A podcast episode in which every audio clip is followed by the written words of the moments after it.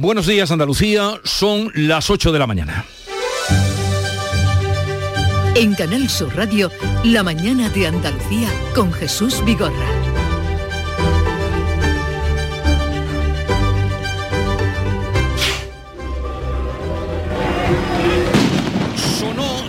Chupinazo en Pamplona y allí estamos con Chema Suárez en cierro de este martes. Buenos días, la ganadería Jandilla sale ya a las calles de Pamplona desde los corrales de Santo Domingo para este encierro de San Fermín. Están subiendo la cuesta, es la calle más empinada de todo el recorrido, la manada va junta. En estos primeros metros es el punto en donde alcanza más velocidad. Se ha producido ya el encuentro con los primeros mozos que se van abriendo como una cremallera buscando los lados de la calle para que los astados cojan el centro de los adoquines. Llega la manada con un toro castaño encabezándola a la plaza del ayuntamiento. Se ha llevado un toro por delante un mozo, parece que solo lo ha levantado con la testuz, que no hay cornada, pero hay algunos eh, topetazos de los animales con los corredores. Entran en mercaderes, estafeta, a partir de ahora 300 metros en línea recta por la calle más larga del encierro de Pamplona. Toda la manada muy estirada, muy estirada, ocupan como 15 o 20 metros, casi en fila de a uno, por la calle más larga de Pamplona. El cabestro de nuevo ha tomado la delantera, dos toros negros detrás, no se está produciendo de momento ningún derrote, los toros no están embistiendo a los corredores, hay muchos corredores hoy en las calles de Pamplona y van a llegar al último tramo del encierro, se ha fragmentado la manada en dos grupos, en fila de a uno casi, el primero va comandado por un cabestro, ahora es el punto, en los últimos 200 metros, en el que el ritmo se viene muy abajo, los toros empiezan ya casi a trotar y no van galopando, pero solamente vemos cinco animales, dos cabestros, tres toros, falta la mitad de la manada que se ha fragmentado y viene por la mitad de la calle Estafeta, en cuanto tengamos eh, constancia de por dónde viene, lo iremos contando. Lo- Bueno, los primeros toros ya están entrando en el callejón y en la plaza de toro, ya están en la arena. Así es como recibe la plaza de toros de Pamplona. Dos minutos de encierro. Ha habido un toro que se ha caído en el callejón, pero los morzos lo han levantado y sigue corriendo hacia adelante. Son tres toros los que se han quedado atrás, un toro negro queda suelto, toda la manada ya dentro de la plaza de toros de Pamplona. Se han quedado tres toros atrás, pero todos van juntos hasta el corralillo. Terminó el encierro, dos minutos 20. El más breve. El más breve que fue el primer día. No, no, pero fueron 2.20, 2.3, 2.30, me 2.30. parece. No, no, 2.30. Ahora lo miraremos. Parece que no ha habido grandes incidencias, ojalá. Ahora lo repasaremos. Sí, sí, ha sido 2.20. muy, muy rápido. Eh, Y toro de Jandilla, lo hemos dicho, ¿no? Toro de Jandilla. Oye, eh, hay que ver lo que quieren las ganaderías andaluzas y más en concreto las gaditanas en Pamplona. Sí, ¿eh? sí, mucho, mucho. Ayer, por ejemplo, corrió. La, La, de Cebada Cebada Gago, Gago. Eh, Chema, estupendo como siempre. Estupendo. Hasta mañana. Gracias. Adiós. adiós. Social Energy. La revolución solar ha llegado a Andalucía para ofrecerte la información del tiempo. Inmersos en plena ola de calor, los cielos van a estar poco nubosos o despejados en Andalucía con intervalos de nubes altas. Las temperaturas mínimas suben en el tercio occidental, soplan vientos de componente este, levante fuerte en Cádiz con rachas muy fuertes. Las máximas hoy en Córdoba y Sevilla con 43 grados, 40 en Jaén, 39 será la máxima en Granada, 36 en Huelva y Almería, 33 en Cádiz y 31 grados será la máxima en Málaga. Este verano no pases calor y pon el aire sin miedo a que suba la factura de la luz. Aprovecha los precios revolucionarios de Social Energy e instala paneles solares de primeras marcas en tu tejado con 25 años de garantía. Pide tu estudio gratuito y aprovecha las subvenciones disponibles. 955 44 11 11 y socialenergy.es. La revolución solar es Social Energy.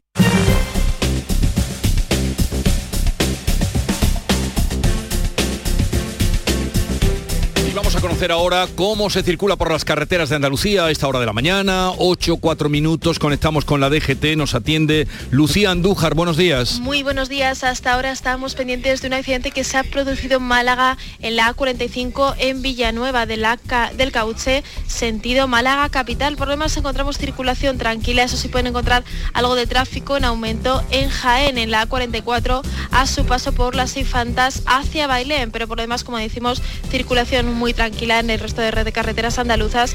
Pero como siempre les pedimos mucha precaución al volante y mantengan la distancia de seguridad.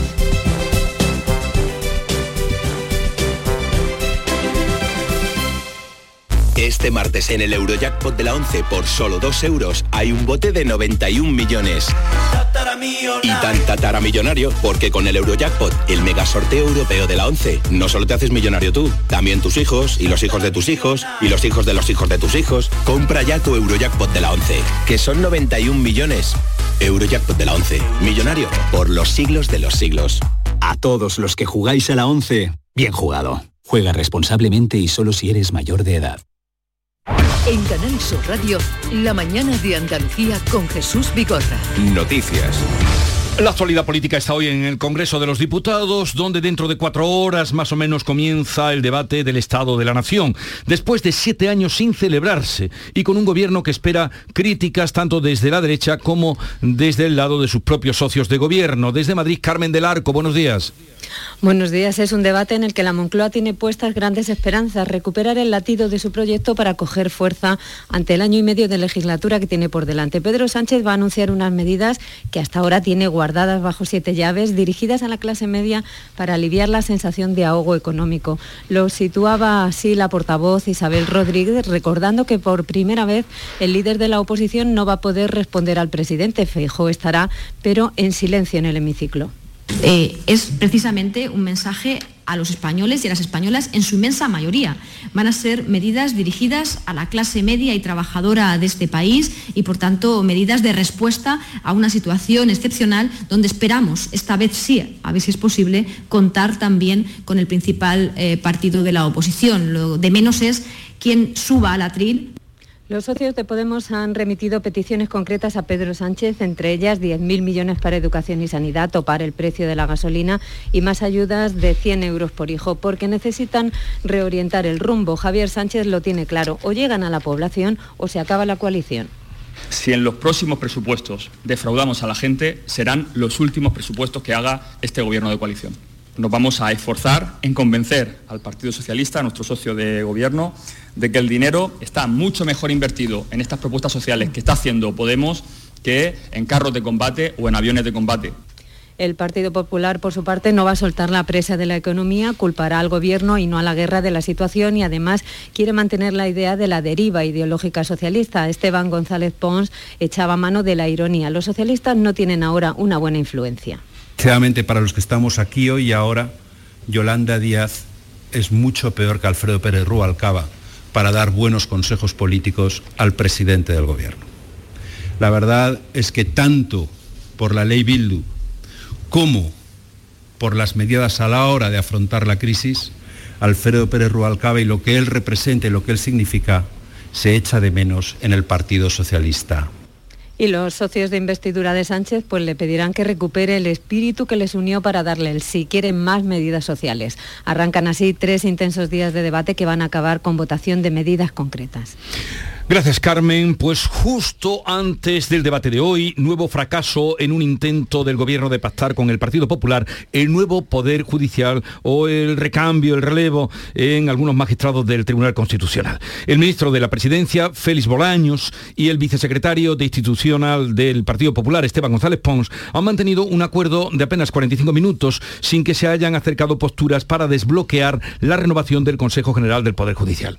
Recordemos que lleva tres años con el mandato caducado precisamente por decisión de los populares. Este encuentro que ha confirmado, ha confirmado la lejanía entre ambos se ha celebrado después de que el partido de Alberto Núñez Feijo haya hecho pública su propuesta para renovar el Consejo. Los populares han puesto como condición la retirada antes del jueves de la reforma express del Consejo que le permitía al Gobierno controlar la renovación del Tribunal Constitucional. Pero Moncloa se niega a ello diciendo que son excusa de los populares para no acometer la renovación inmediatamente.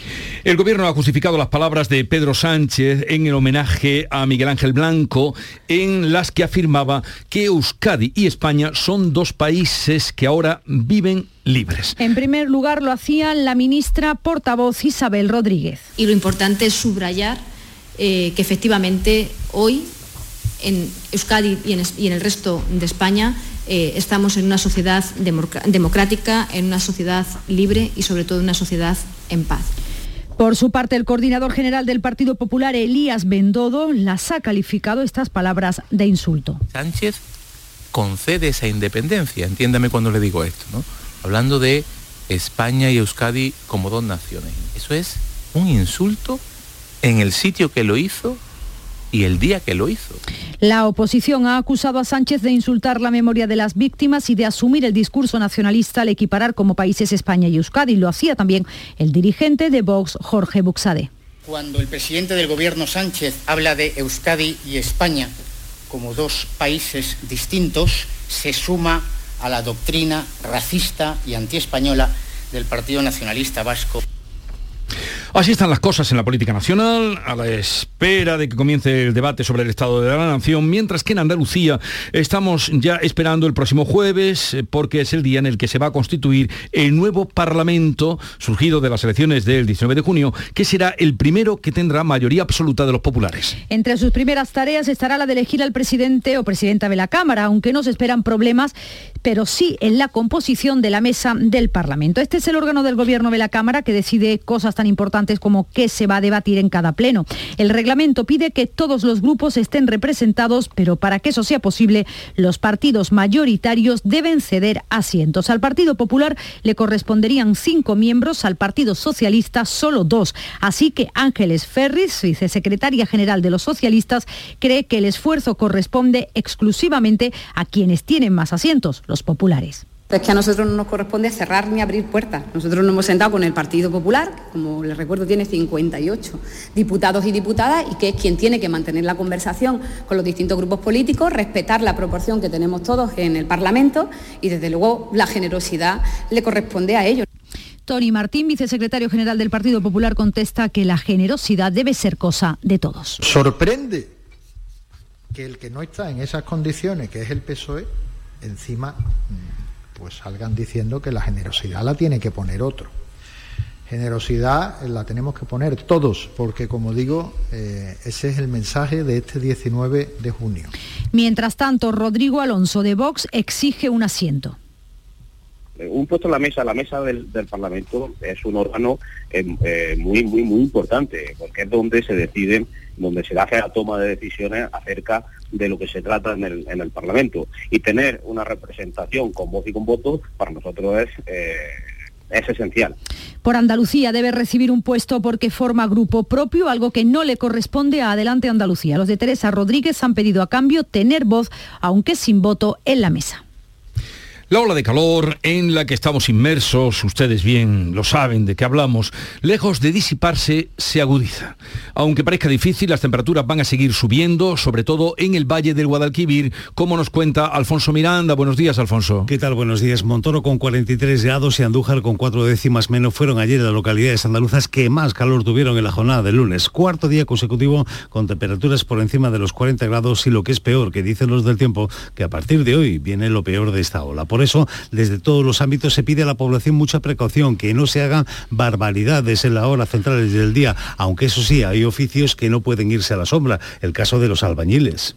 Me la apaño pues, con lo que mejor puedo, vamos, protegiéndome del sol lo que puedo y remedios caseros, vamos. Gorro, gorra a base de agua, y eso es lo que hago, no ahí tengo otra cosa. Pues gorro de paja, eh, hidratarte todo lo que puedes y de vez en cuando puedes apartarte un poquito del sol. Nos bebemos 8 o 10 litros de agua en nada. No hay más remedio que trabajar, refrescarnos con agua y demás y ya está, pues que pase lo más pronto posible el verano y nada más. Hoy Meteorología activa a la una de la tarde los avisos por calor que se van a ser de nivel naranja en Huelva, Sevilla, Córdoba, Jaén porque las previsiones apuntan a que se van a superar otra vez los 41 y los 42 grados, mientras que en Cádiz, parte de Granada y el poniente almeriense y su capital están en aviso amarillo. La provincia malagueña es la que por ahora se libra de los avisos de calor.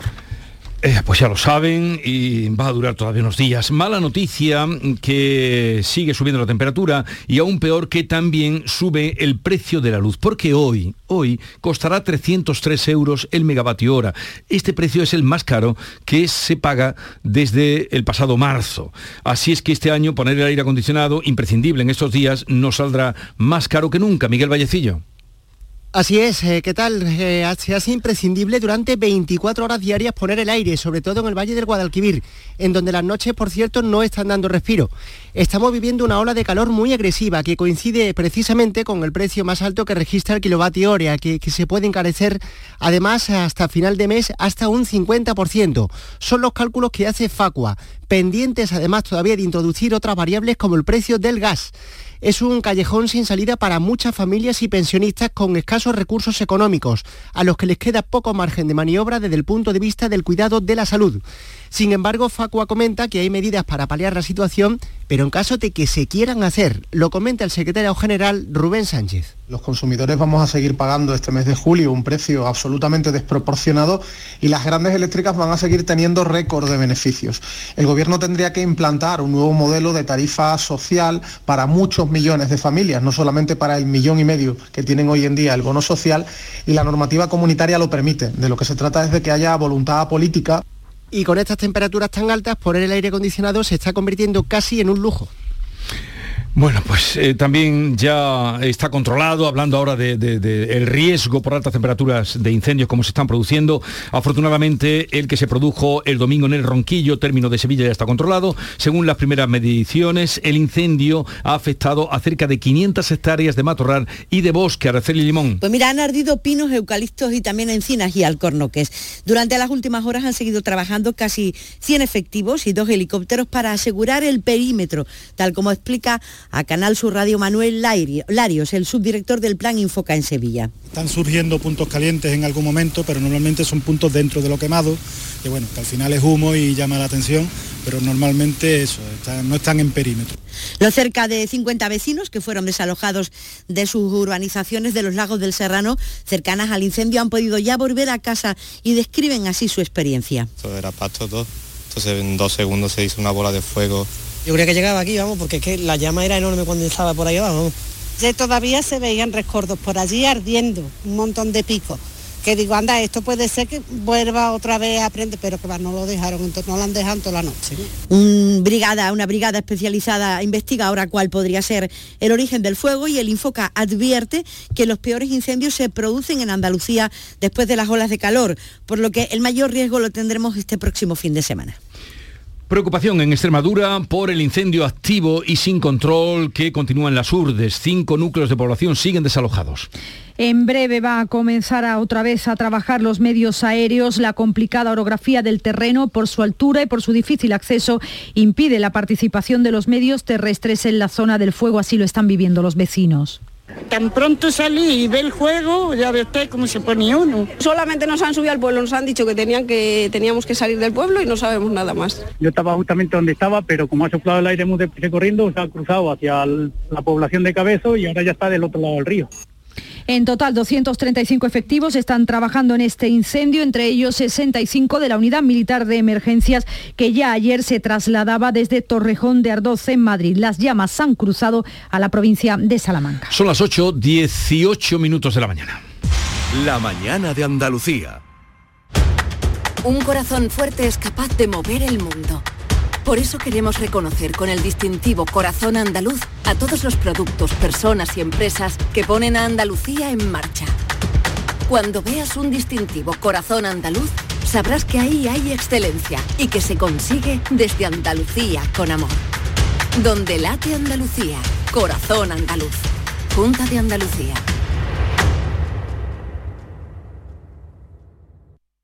¿Por qué Agua Sierra Cazorla es única?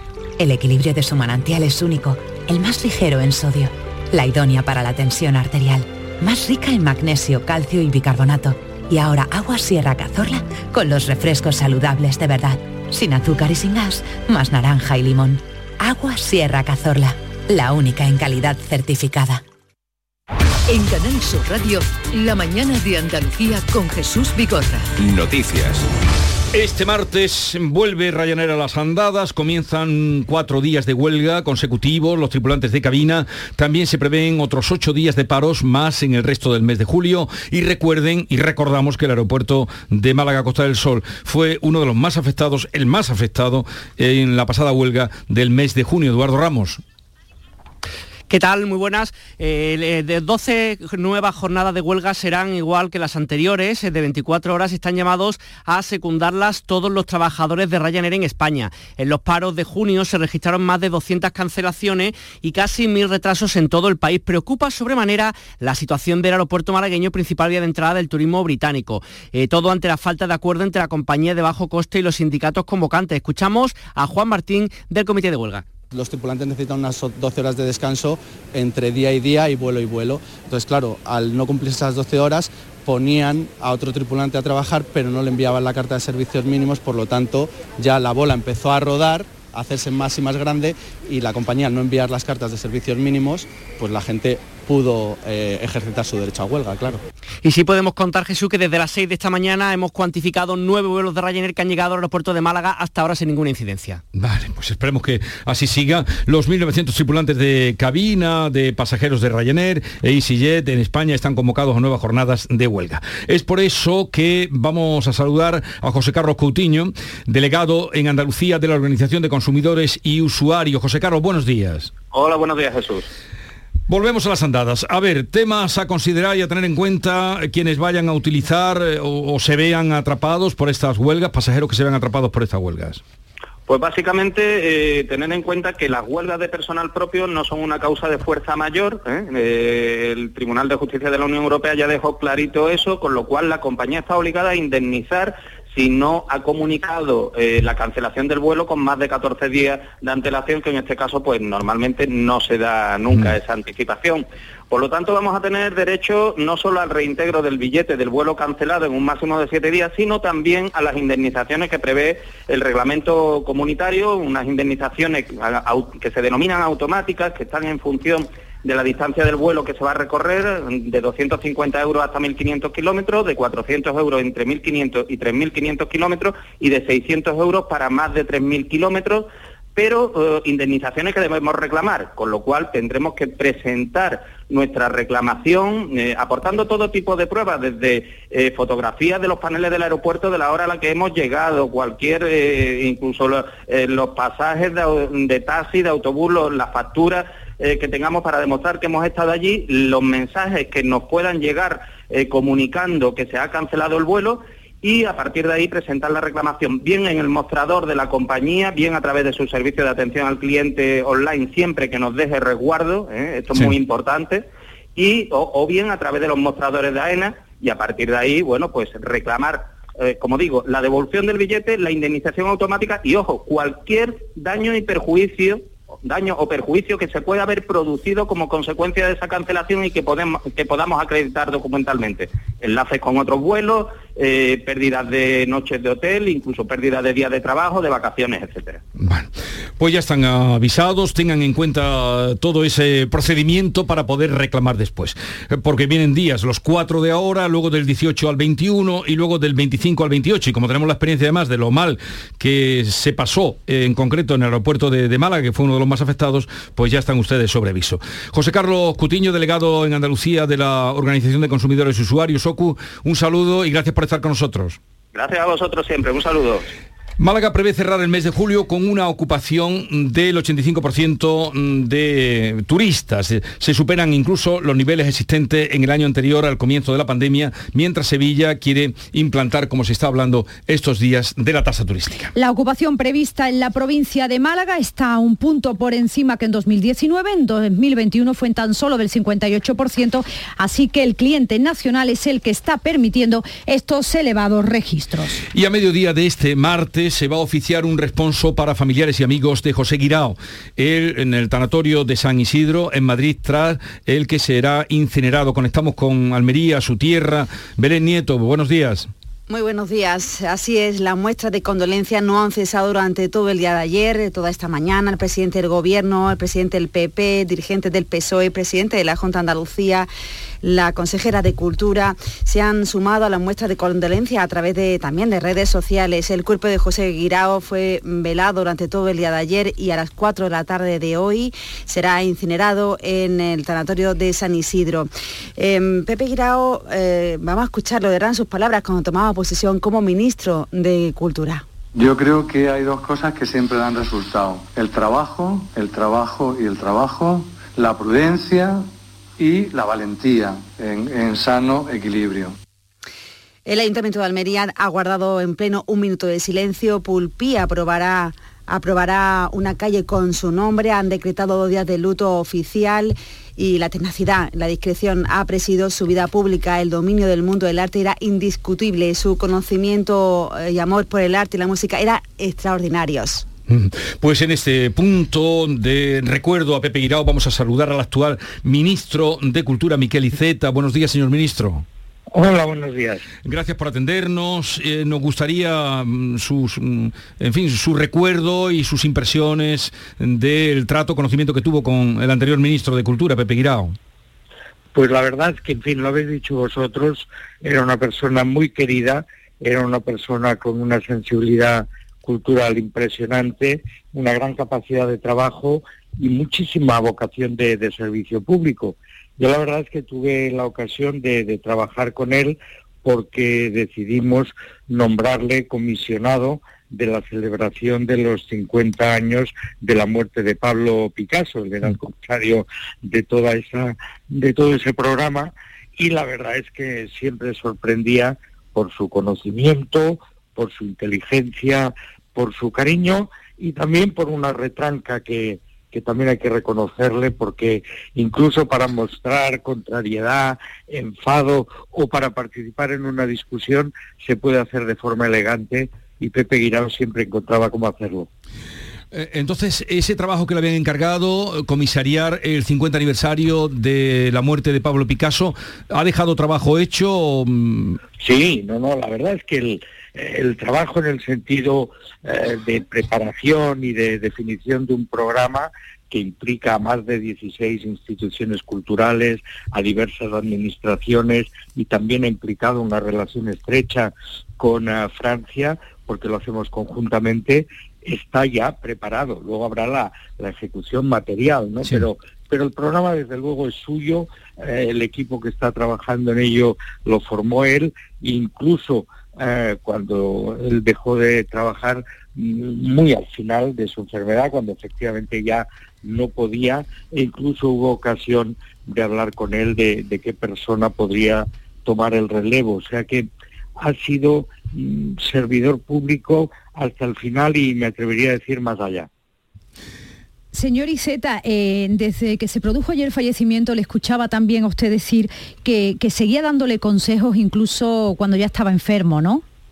Bueno, es que, es que Pepe realmente, yo creo que en eso se notaba mucho, él era un hombre de la cultura antes de ser ministro y lo fue siendo ministro y lo ha seguido siendo después de ser ministro. Y por lo tanto, ideas, proyectos, consejos, siempre tenía y además era un hombre muy disponible y con muchísimas ganas. Él tenía una relación muy estrecha también con Carmen Calvo, que había sido ministra de Cultura y que también ha estado muy, muy vinculada a la preparación de, la conmemoración del 50 aniversario de la muerte de Picasso y a otras cosas. Y la verdad es que había ahí una relación muy, muy intensa. Todo el equipo del Ministerio había trabajado en algún momento con él y la verdad es que su presencia se seguía notando en el Ministerio de Cultura. Muy bien. Pues nada, por todo lo que usted nos dice, la categoría de Pepe Guirao, que aparte de que eh, lo cesaran como ministro, que solo estuvo dos años, pues seguía trabajando cuando era reclamado y a disposición, como usted nos cuenta. Miquel Iceta, gracias por atendernos, un saludo desde Andalucía y que tenga una jornada, hoy será difícil, de recuerdo por una parte y despedida de Guirao y por otra parte, pues eh, una jornada de alta tensión en el Congreso. Un saludo y buenos días. Buenos días. Adiós. Y hoy, hoy se actualizan los datos de contagios de COVID en Andalucía que siguen subiendo. Los últimos son del viernes, cuando se sumaron más de 7.000 contagios y 47 muertes en tres días. En Andalucía hay ahora mismo 700 personas hospitalizadas con coronavirus, mientras sigue creciendo la tasa de incidencia en mayores, que se sitúa ya en 562 casos por cada 100.000 habitantes. La Agencia Europea del Medicamento y el Centro Europeo para la Prevención y el Control de las Enfermedades han recomendado comenzar ya con la administración de la cuarta dosis de la vacuna en mayores de 60 años y en personas vulnerables de cualquier edad, así como continuar con una quinta dosis en otoño. Precisamente esta tarde se reúne la Comisión de Salud Pública para estudiar si se administra ya la segunda dosis de recuerdo a los más vulnerables sin esperar a las nuevas vacunas actualizadas. Su llegada está prevista en septiembre y si se amplía este nuevo recuerdo a la población de entre 60 y 79 años.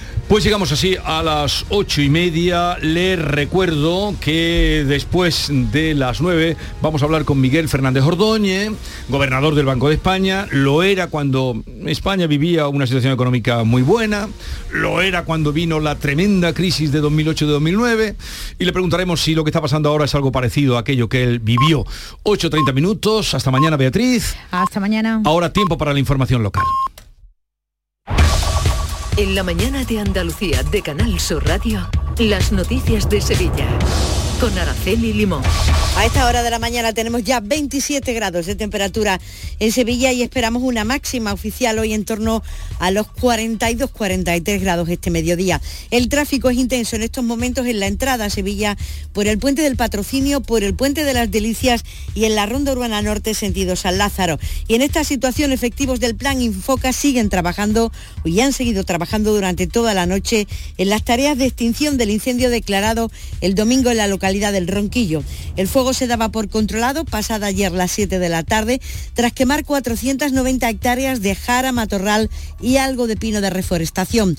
La medición todavía es provisional y hay que estudiar la zona interior del perímetro porque no toda la superficie presenta el mismo grado de afectación. Durante las últimas horas han trabajado dos medios aéreos, uno de ellos de gran capacidad, ocho autobombas, 64 bomberos forestales, entre ellos, entre estos afectivos, con la dura tarea de frenar las llamas y evitar rebrotes por las altas temperaturas. Desde el plan Infoca se advierte del alto riesgo de incendio por las elevadas temperaturas y por el estado del monte. Pero Juan Sánchez, el director del Centro Operativo Regional del Infoca, explica que lo peor puede estar por llegar. El combustible está muy seco por ese fuerte calor que hemos tenido durante mucho tiempo. Prevemos que esto va a durar al menos una semana y los grandes incendios en Andalucía los hemos tenido después de las olas de calor. Por lo tanto, el momento de mayor riesgo para los incendios probablemente lo tengamos el próximo fin de semana. 8.31 minutos de la mañana. No te quedes con las ganas. Aprovecha nuestro 20 aniversario. Un verano sin gafas es más verano. Consulta refractiva gratuita, solo hasta el 31 de julio. Tecnolasersevilla.es Uy, qué cookie es tu coche. Tan urbanita, tan divertido. ¿Y esa tapicería tan mona? Ay, cómo se nota que es nuevo, nuevísimo. No, no es nuevo. Pero es un Driveris. En Driveris vendemos coches de segunda mano, pero no cualquier coche. Los seleccionamos, los revisamos y los garantizamos. Y le ponemos un buen precio. Y así con más de mil coches de todas las marcas. No necesitas un coche nuevo, necesitas un Driveris. Encuentra el tuyo en driveris.es. Driveris, vehículos de ocasión de verdad. Antes de seguir adelante la información deportiva, Nuria Gaciño, muy buenos días. Muy buenos días. Nueva salida en el Sevilla, la de Agustinson, que se marcha cedido al Aston Villa hasta final de temporada. El club inglés se guarda una opción de compra por el lateral sueco. En el Betis, el precio de salida de Fekir se ha tasado en 35 millones de euros, una vez que ha surgido el interés tanto del Milán como de la Roma por hacerse con los servicios del francés. A la espera de saber si saldrá finalmente, el Betis negocia con la Fiorentina para jugar el partido de presentación en el Benito Villamarín, que podría ser el 6 o 7 de agosto. Y el Sevilla femenino, que ha comenzado la pretemporada con seis fichajes de máxima calidad. La apuesta este año es fuerte. Les contamos también que la tasa turística ha dado un paso adelante en Sevilla. El equipo de gobierno va a llevar al próximo pleno una iniciativa en la que se pide a la Junta de Andalucía y al Gobierno Central que permitan el cobro de una tasa turística en Sevilla que dejaría entre 6 y 7 millones de euros anuales. Los socialistas esperan que se sumen el resto de los grupos y que la Administración andaluza cambie de postura, la postura que ha mantenido hasta el momento. El alcalde Antonio Muñoz recuerda que funciona con éxito en otras ciudades europeas. La aplicación de un euro por noche en el caso de Sevilla supondría una recaudación en torno a 6 millones de euros cada año. Cantidad nada despreciable para actuar en mejoras en la ciudad, en Sevilla, y que se financiaría con la aportación de los turistas. También lo apoya el candidato del Partido Popular a la alcaldía de Sevilla, José Luis Sanz, siempre y cuando eh, cuente, dice, con el beneplácito del sector. La tasa turística tiene sentido siempre y cuando sea una recomendación de los profesionales del sector, su implantación se negocie con el sector y los beneficios económicos que aporten repercutan en la mejora del patrimonio de la ciudad y sus servicios turísticos. Varios apuntes, más de 2.800 alumnos se presentan desde hoy martes y hasta el jueves a la convocatoria extraordinaria de la PEBAU, de la antigua selectividad en Sevilla. La compañía andaluza Alener Solar desplegará la primera planta comercial de hidrógeno, hidrógeno verde en la ciudad de Sevilla. Concretamente será en el puerto, tendrá una inversión de 4,4 millones de euros y evitará la emisión de, de 5.000 toneladas de CO2 al año a la atmósfera.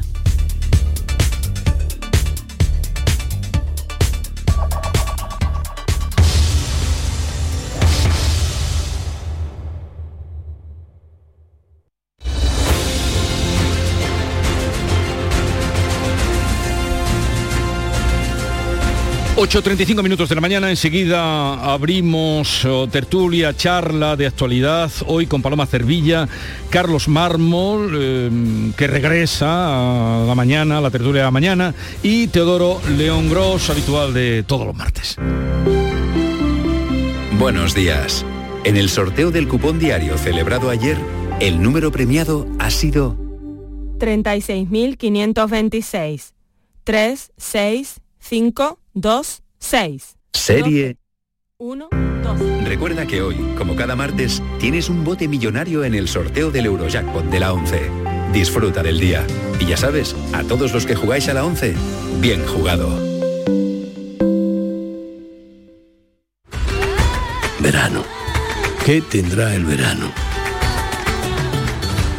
Alegría.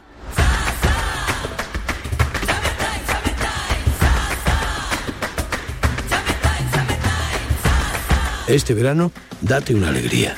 Venga Andalucía.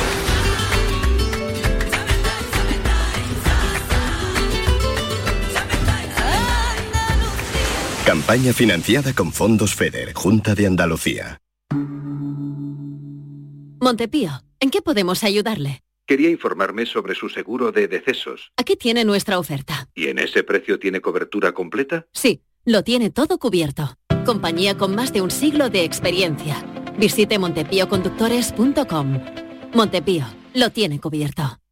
Desguaces Meggi. Todos los recambios que necesitas para tu coche. Piezas de carrocería, mecánica, electricidad, climatización. Visita nuestra web. Accede a nuestro catálogo completo de piezas, promociones y descuentos. Ven a alguna de nuestras tiendas o haznos tu pedido por teléfono o WhatsApp al 608-807-317. Desguacesmeggi.com. Tu desguace online, ahora más cerca de ti. Canal Sur, tu mejor verano. La tarde de Canal Sur Radio sigue contigo este verano y con las buenas historias, la emoción, la gente de tu entorno más cercano y toda la actualidad de Andalucía. La tarde de Canal Sur Radio, con Manolo Gordo. De lunes a viernes, desde las 3 de la tarde. Refrescate en Canal Sur Radio, la radio de Andalucía. Buenos días. En el sorteo de mi día de la 11 de ayer, la fecha ganadora ha sido 20 de octubre de 1946. y el número de la suerte el 5. Recuerda que hoy, como cada martes, tienes un bote millonario en el sorteo del Eurojackpot de la 11. Disfruta del día. Y ya sabes, a todos los que jugáis en la 11, bien jugado.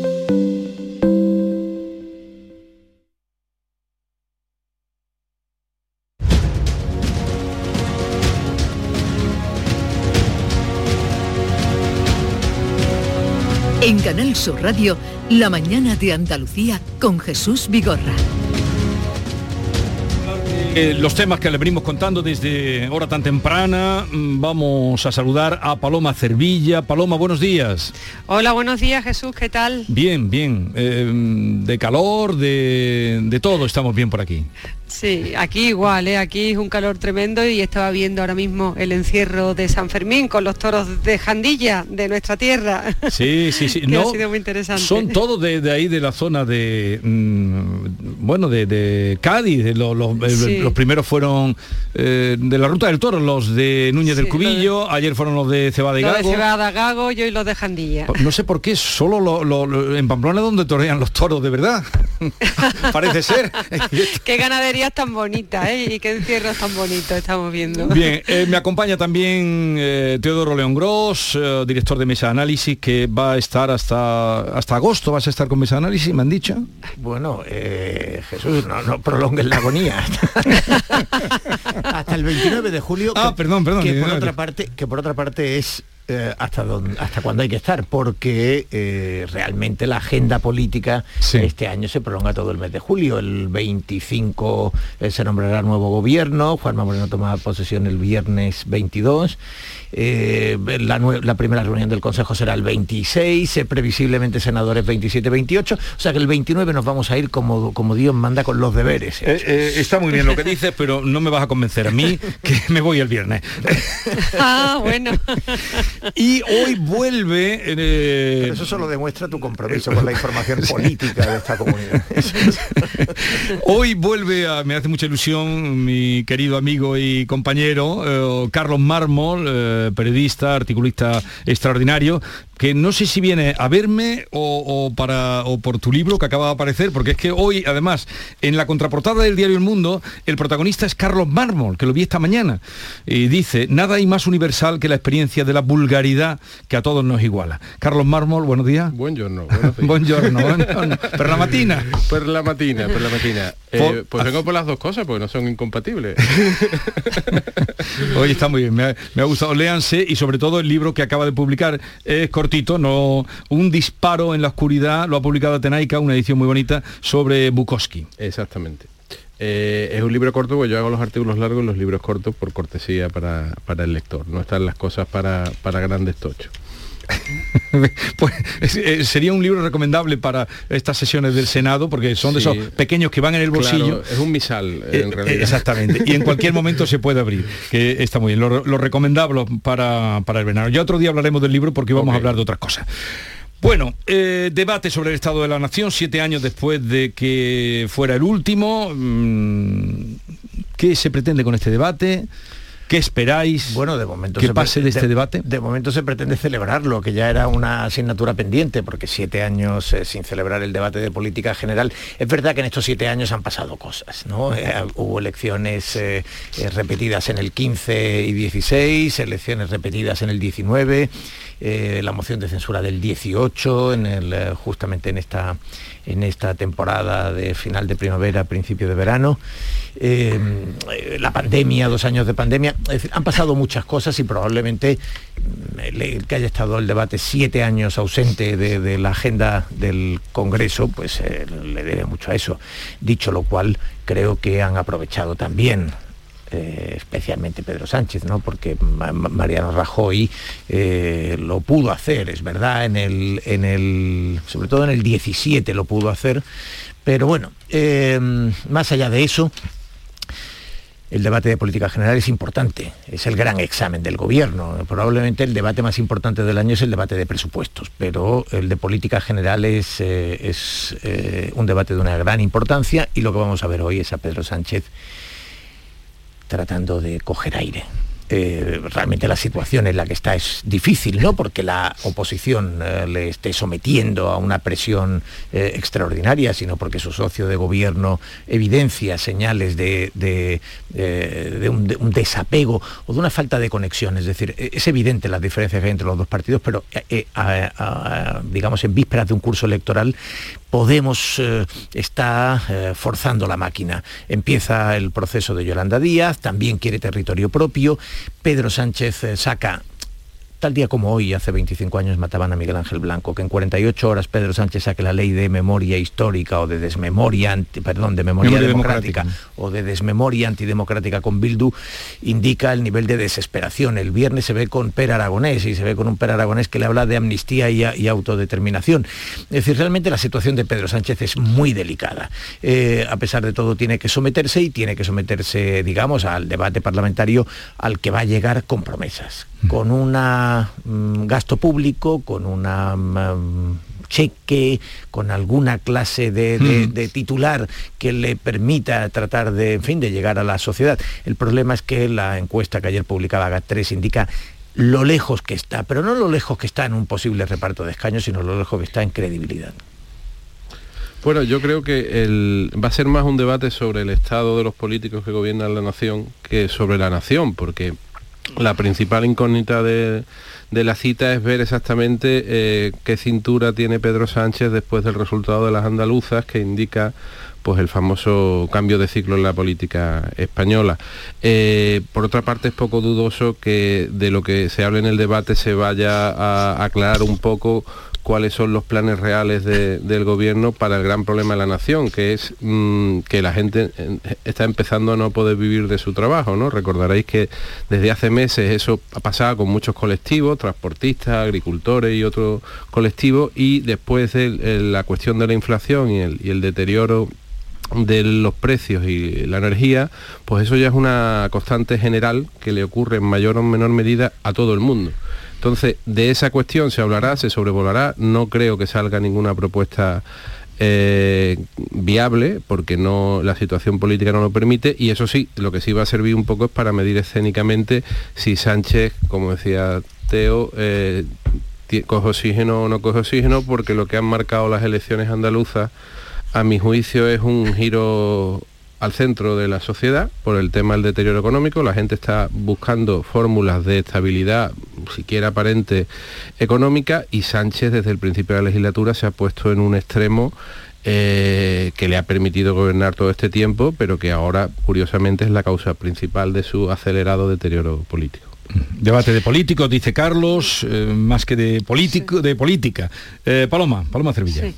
Bueno, yo, yo creo que Pedro Sánchez se presenta hoy al, Congreso en una situación crítica, ¿no? Crítica, pero no lo digo yo, sino que lo dicen las encuestas y, los datos. Te hacía referencia a un, a un sondeo que, que, que publicamos ayer en el ABC, uno que publicamos ayer. Yo voy a empezar por el que publicamos el domingo con un dato para mí importantísimo, que dice que el 51% del votante del PSOE y Podemos cree que Pedro Sánchez no dice la verdad, que el PSOE no dice la verdad.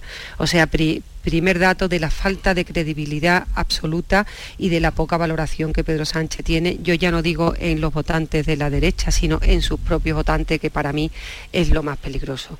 Y luego, entre sus propios votantes, el 63% dice que las medidas que ha tomado el gobierno son insuficientes. Ya con esos dos datos, yo si fuera Pedro Sánchez estaría temblando. Y ya si nos vamos al dato que se publicó ayer también en el ABC, en este sondeo de GAT3, el Partido Popular eh, tendría hoy entre 155 y 159 escaños. O sea que podría gobernar en solitario con más votos que toda la izquierda. Así empezó Juanma Moreno en las encuestas de GAT3 y al final consiguió una mayoría absoluta.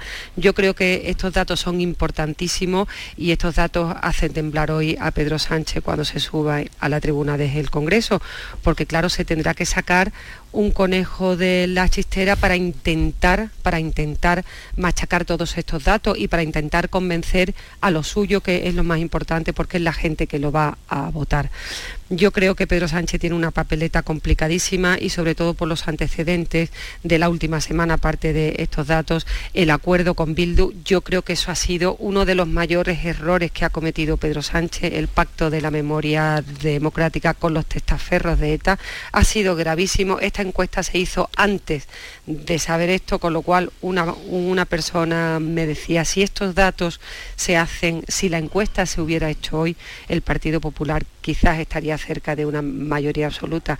Y luego ayer el encuentro que tuvo con el Partido Popular para intentar alcanzar un pacto por la justicia que no ha servido para absolutamente nada. Con lo cual Pedro Sánchez digo yo que se echará otra vez en manos de la izquierda, de esa izquierda que no le garantiza una victoria en las próximas elecciones generales. La verdad que, mm, hombre, eh, a ver, yo creo que Pedro Sánchez tiene un gran cuajo, quiero decir que, mm, decía Paloma que, hoy mm, se va a, subir en un estado un poco crítico está en una situación, digamos, en la perspectiva electoral, está en una situación efectivamente, como dice ella, muy delicada, pero yo creo que Pedro Sánchez es de estos tipos eh, que tiene el manual de resistencia, no, no, no es que lo haya publicado, es que lo lleva en el, en el código genético, es que lo, en fin, es, es, me parece que es su, que su, disco duro, ¿no? Em, yo creo que, que mm, Pedro Sánchez va a hacer lo que necesite para eh, sobrevivir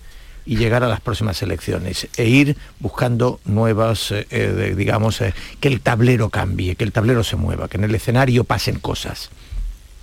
Y podrán pasar, porque puede llegar a pasar hasta año y medio de aquí a las elecciones, aunque yo tengo mis dudas que las elecciones sean en otoño, pero bueno, eso es ahora mismo es solo especular. En cualquier caso, em, yo decía, eh, Carlos, el debate sobre el estado de los políticos es una idea que está bien vista. Sin embargo, yo creo que no va a ser exactamente el debate sobre el estado de los políticos, porque eh, no va a hablar Feijo, no puede hablar, es el eh, hablará de nuevo Cuca Gamarra, que hará una faena aseada. no vamos a ver a Yolanda Díaz, sino en fin, por parte de Podemos veremos a, Pablo Echenique y, y Pablo Echenique sabemos que lo que va a hacer es apretar por la izquierda. Probablemente esa va a ser la estrategia estrategia que siga Pedro Sánchez, eh, aferrarse a, su, a la llamada mayoría de la legislatura, lo que le llama ese pacto de progresista, gobierno progresista con Bildu, Esquerra, en fin. Yo creo que va a ser un debate sobre el estado de Sánchez.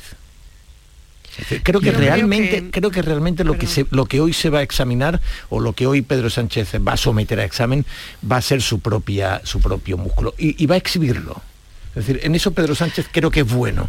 Eh, va a ofrecer cosas, se va a encontrar con muchos problemas. Vamos a ver, Pedro Sánchez tiene, eh, eh, es evidente que muchas de las cosas que ha anunciado no las ha cumplido.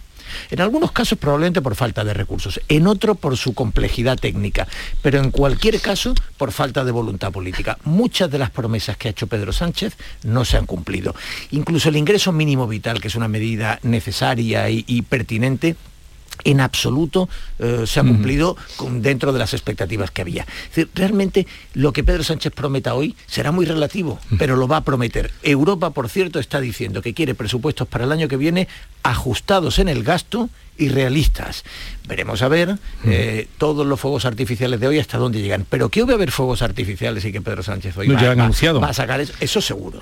Hombre, yo lo que creo que cuando hablas, Teo, de resistencia, yo sí estoy, estoy contigo que Pedro Sánchez ha demostrado que es un resistente, ¿no? ha, demostrado su vida política, ha sido la lucha contra, contra los elementos, como decimos, ¿no? Pero es que la situación de ahora es muy complicada, es muy complicada, porque claro, aquí la gente lo único que le importa es llegar a final de mes, el pago de la energía, el pago de la gasolina. Eso es lo único que importa. Los debates ideológicos, la ley trans, sacar a Franco, eso lo único que es un empujoncito más al despeñadero. Y no lo digo yo, es que lo dicen las encuestas. O sea, yo creo que las encuestas, aunque no hay que tomarlas al pie de la letra, sí marca una tendencia. Y la tendencia es que Pedro Sánchez baja al, precipicio. Si Pedro Sánchez es capaz de remontar esta situación, entonces, mm, bueno, será, mm, no sé, será estudiado en todas las universidades y en todas las facultades de política. Pero yo creo que Pedro Sánchez tiene muy difícil remontar esta situación apelando a la épica de la, de la resistencia y porque los datos indican lo contrario. El tema del Partido Popular y de que Feijó esté o no en la trebona es irrelevante. Es irrelevante porque Feijó, sin prácticamente moverse, está casi en 160 escaños. Feijó va a hablar en los pasillos del Congreso. Y al final los medios de comunicación lo que van a recoger es lo que Feijó diga en los pasillos del Congreso, porque ahí va a hacer varios canutazos y eso es lo que va a salir. Incluso yo creo que a, a Feijó no le viene mal hoy no salir a la tribuna del Congreso, porque sin hacer nada Fíjate eh, cómo está el Partido Popular ahora mismo en las encuestas. Bueno, el kilovario está hoy a 300 303. 303. no, estaba desde marzo. Claro, eh, creo que es el, índice más alto desde esa fecha, desde marzo. Entonces, bueno, no sé el manual de resistencia de Pedro Sánchez. Eh, a mí el que me interesa es el manual de resistencia general, ¿no? Porque lo que estamos viendo, lo que estamos viendo es un deterioro de las condiciones básicas y eh, eso es importante, lo ha mencionado Teo. No hemos empezado a ver nada porque digamos que tenemos un, mandato, un dictat de, Bruselas para corregir las cuentas que durante todo este tiempo eh, han ido incrementando la deuda brutal, con lo cual, digamos, por mucho que los fuegos de artificio del gobierno se vayan a mostrar hoy retóricamente, el margen para costearlo pues es bastante escaso. Por otra parte, bueno, sabemos que vivimos en una burbuja, pero yo creo que gran parte de la población ya se ha dado cuenta de eso y, y- el problema eh, es muy grave porque no hemos tenido estos índices de, de inflación desde hace décadas y yo creo que eh, España está eh, no, no tanto caminando a, la situación económica de la época de Zapatero, sino está re- retrocediendo a lo que con muchas variantes se puede hablar de latinoamericanización ¿no? de, la, de la economía, es decir, eh, los sectores que teóricamente tiran del empleo, hostelería y turismo, tienen un problema de precio, no, no son industrias además estables y, vamos a ver un, un empobrecimiento mayor y el año que queda, por lo menos hasta las municipales, va a ser un año durísimo para la gente. Entonces, de las medidas, vamos a hablar luego a partir de las 9 eh, con Miguel Ángel Fernández Ordóñez, que estuvo participando el otro día eh, en un congreso virtual en Sevilla y lo hemos invitado porque ya que él estuvo en el mejor momento de la economía española y le vino después el peor momento de la economía española, si tiene algún parecido a aquello que él vivió con lo que está pasando ahora. Sí, bueno, él no pinchó la burbuja, eh, vivió las dos caras. por- Vivió las dos caras. Claro, porque eh, lo, de, si me permites un matiz, eh, el mejor y el peor pueden ser intercambiables, quiero decir, porque cuando parecía que estábamos mejor, en realidad estábamos peor. Estaba- pero vivió momentos estupendos Sí, y acuérdate cuando el secretario de la UGT ¿eh? Eh, sí, eh, le dijo aquella cosa, ¿no? De váyase usted a, a su santa casa. Eh, Hay una frase que, mm, que retrata mucho, eh, bueno, que yo creo que la utilizará el Partido Popular hoy en el Congreso cuando, cuando Cuca Gamarra se suba a la tribuna. En el año 2015, creo que fue, eh, Sánchez le decía a Rajoy, usted no sale muy caro a los españoles, cuando la luz había subido un 13%. Fíjate ahora, ahora, cuando Pedro Sánchez suba a la tribuna, ¿qué nos va a decir a los españoles? Que la luz la tenemos disparada, que la energía la tenemos disparada, que, lo, que los precios han disparado.